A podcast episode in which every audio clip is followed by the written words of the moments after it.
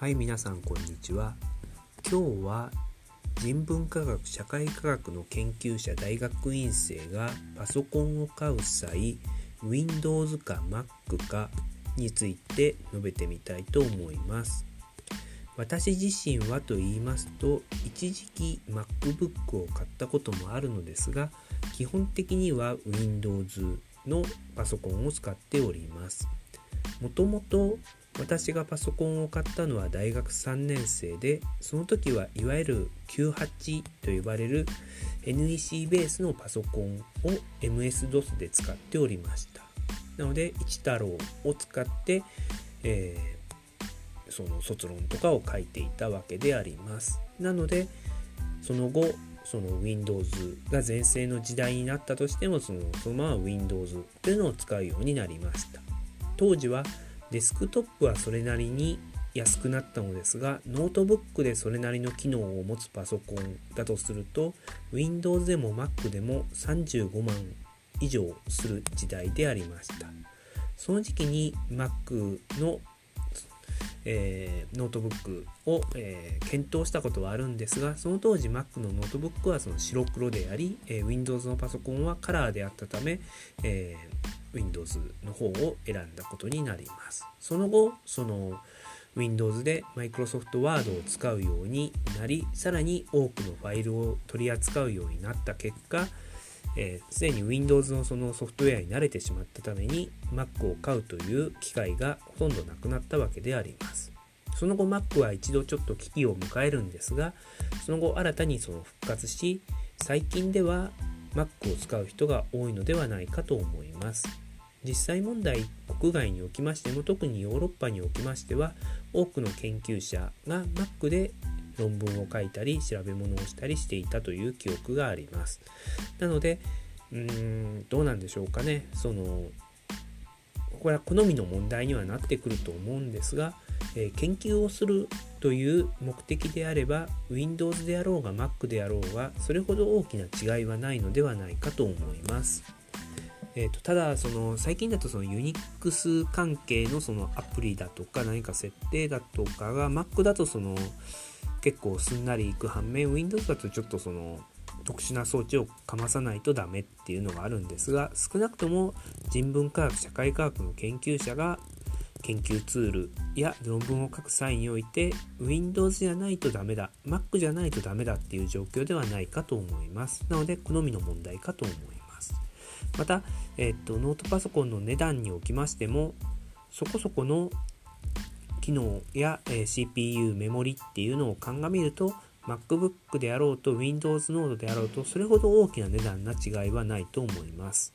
もちろんその Windows の場合その重くてもいいとかなんかそのえっとそういうあの何て言うんですかねその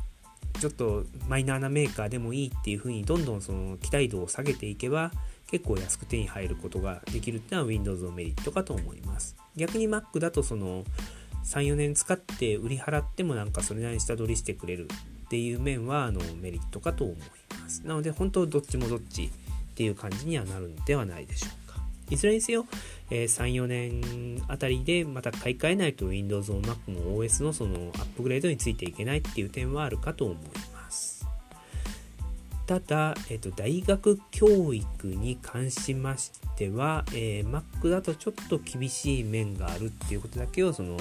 言いたいと思います。これは日本の大学だけかもしれませんので、海外の大学はあまり関係ないかもしれません。えっと、日本の大学だと、その、大学のシステムであったりとか、教育システムであったりとか、大学の事務システムであったりとか、さらには学生に学習させるそのオンライン教材なんかが、その Windows ベースじゃないとダメっていうことがあります。もちろん最近だとその昔だとそのインターネットエクスプローラー限定みたいなのがあって他のサファリとか Chrome だとその表示が崩れていたりとかそもそも表示できないっていう問題があったんですが最近では Chrome であれば、えー、Windows であろうと Mac であろうと動くというものはあるのでそれほどその Mac がダメだというわけではないのですがそれでもその業者的にはその Windows で Chrome で動くことを前提として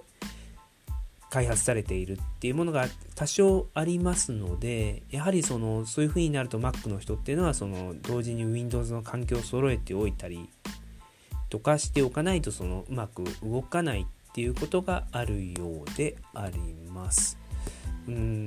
なので、えーと、ほとんどその Windows であろうが Mac であろうが変わりないと私は思っているんですけどやはりそのなんか統一された動きであったりとか